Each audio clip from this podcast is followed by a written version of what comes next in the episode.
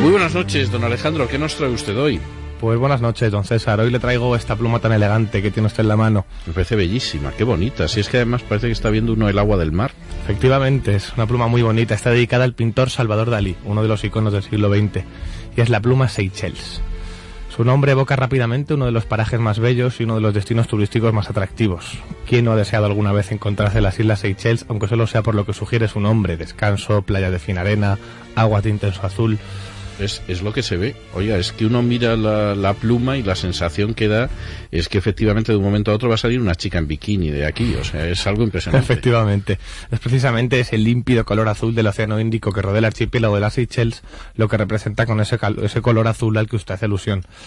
Es semejante en el dibujo, que como verá recuerda el agua del mar en movimiento. Sí, sí, sí. Y el brillo se debe a las irisaciones de madre perla. El anillo central y los detalles metálicos tienen dibujo de cenefa. El remate inferior incorpora rosca para acoplar el capuchón durante la escritura. Y el plumón es bicolor con punta de iridio y el sistema de carga por cartucho o por convertidor. Nos preguntamos por qué dedican a Dalí una pluma inspirada en las Seychelles. No se da ninguna explicación, se me ocurre, no sé qué opinará usted, que a lo mejor es porque esas aguas azules recuerdan a las de Cadaqués, donde nació Dalí, y a su vez evocan los colores del Mediterráneo que aparecen en muchos de sus cuadros. Puede ser, aunque este color me suena más a mí a las Seychelles que a Cadaqués, pero bueno, en fin, puede ser, puede es, ser. Es más índico, ¿verdad? Sí, sí, mucho más, ya lo creo. Dalí fue sin duda un personaje excéntrico, controvertido, polémico, pero representó magistralmente el movimiento surrealista en la pintura. Cuando los surrealistas decidieron expulsarle de su movimiento porque les parecía que se estaba volviendo muy comercial, él pronunció una famosa frase, no podéis expulsarme porque el surrealismo soy yo. Y dejando a un lado aspectos personales, yo creo que tenía razón. Si pensamos en el movimiento surrealista, en la influencia que recibieron de Freud y sus teorías sobre el subconsciente y la interpretación de los sueños, y luego pensamos en los famosos relojes de Dalí que aparecen derretirse o en esas patas alargadísimas de algunos animales de sus cuadros, tenemos que aceptar que surrealismo y Dalí son la misma cosa. Él calificó su método como paranoico crítico, y es que si algo le gustaba a Dalí era llamar la atención en su manera de vestir, con sus famosos bigotes o en la manera de expresarse. En la ficha biográfica se habla de sus relaciones familiares, de su amistad con Lorca y Buñuel en la residencia de estudiantes de Madrid, o de su incursión en el cine de la mano de Buñuel en Un perro andaluz y La Edad de Oro. Y como no, se habla también de Gala, a la que conoció cuando llevaba casada 12 años con el poeta francés Paul Eluard. Sí, sí, personaje curiosísimo el de Gala. Muy curioso y desde luego decisivo en la vida de Dalí. Es cierto que su relación duró toda la vida, hasta que ella murió en 1982. Como siempre, la pluma viene acompañada de un análisis grafológico, y la verdad es que a simple vista y sin ser un experto, su escritura nos sorprende si tenemos en cuenta su autor. Es una escritura desigual que refleja un hombre presuntuoso, dominante, impositivo, tremendamente emotivo y autodidacta. Era un hombre con una necesidad permanente de crear cauces de expresión para su poderoso mundo interior.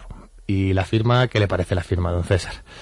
La firma muestra una personalidad combativa, enérgica, altiva y al mismo tiempo introvertida. Pero también una personalidad que sobre todo busca que lo aprecien por la imagen que ha hecho de él, que es bastante interesante. Es decir, en Dalí lo que estaba era Dalí, no estaba Salvador que es algo tremendamente interesante. Es una, es una firma muy interesante, es una firma además que tiene, es de eso que yo llamo a veces una firma casi en relieve, porque parece como que estuviera casi esculpida, Sí, claro. que se da sobre todo en personas del mundo del arte, porque indica una enorme sensibilidad artística. A veces se da en escritores, pero sobre todo se da, se da en pintores, y al mismo tiempo es la de un personaje que no existe ya como, mm, como vida privada ni como personaje privado. Es, es el icono Dalí, lo que Dalí quiere vender, lo que quiere que la gente aprecie, lo que quiere que la gente adore.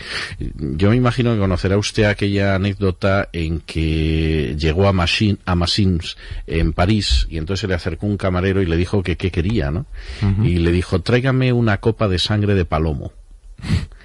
Y el camarero le miró y le dijo, Monsieur Dalí, no hay más gente que usted y que yo en Massins ahora mismo. Y le dijo, ah, bueno, pues entonces tráigame un Campari. Y lo cual dice mucho de cómo Dalí realmente gustaba de crearse una imagen que se la, cre se la creó. Es decir, los que tuvimos ocasión de verle todavía vivo, pues porque aparecía en el nodo, en televisión, etcétera, sabemos perfectamente hasta qué punto Dalí pues era un, un gran creador de esa imagen. Un gran personaje, una persona muy interesante, sin duda. No Sí, me, cabe, no me cabe la menor duda. En cualquiera de los casos, la pluma es muy bonita, eso sí hay que decirlo. Muchísimas gracias, don Alejandro. Hasta la semana que viene. Hasta la semana que viene.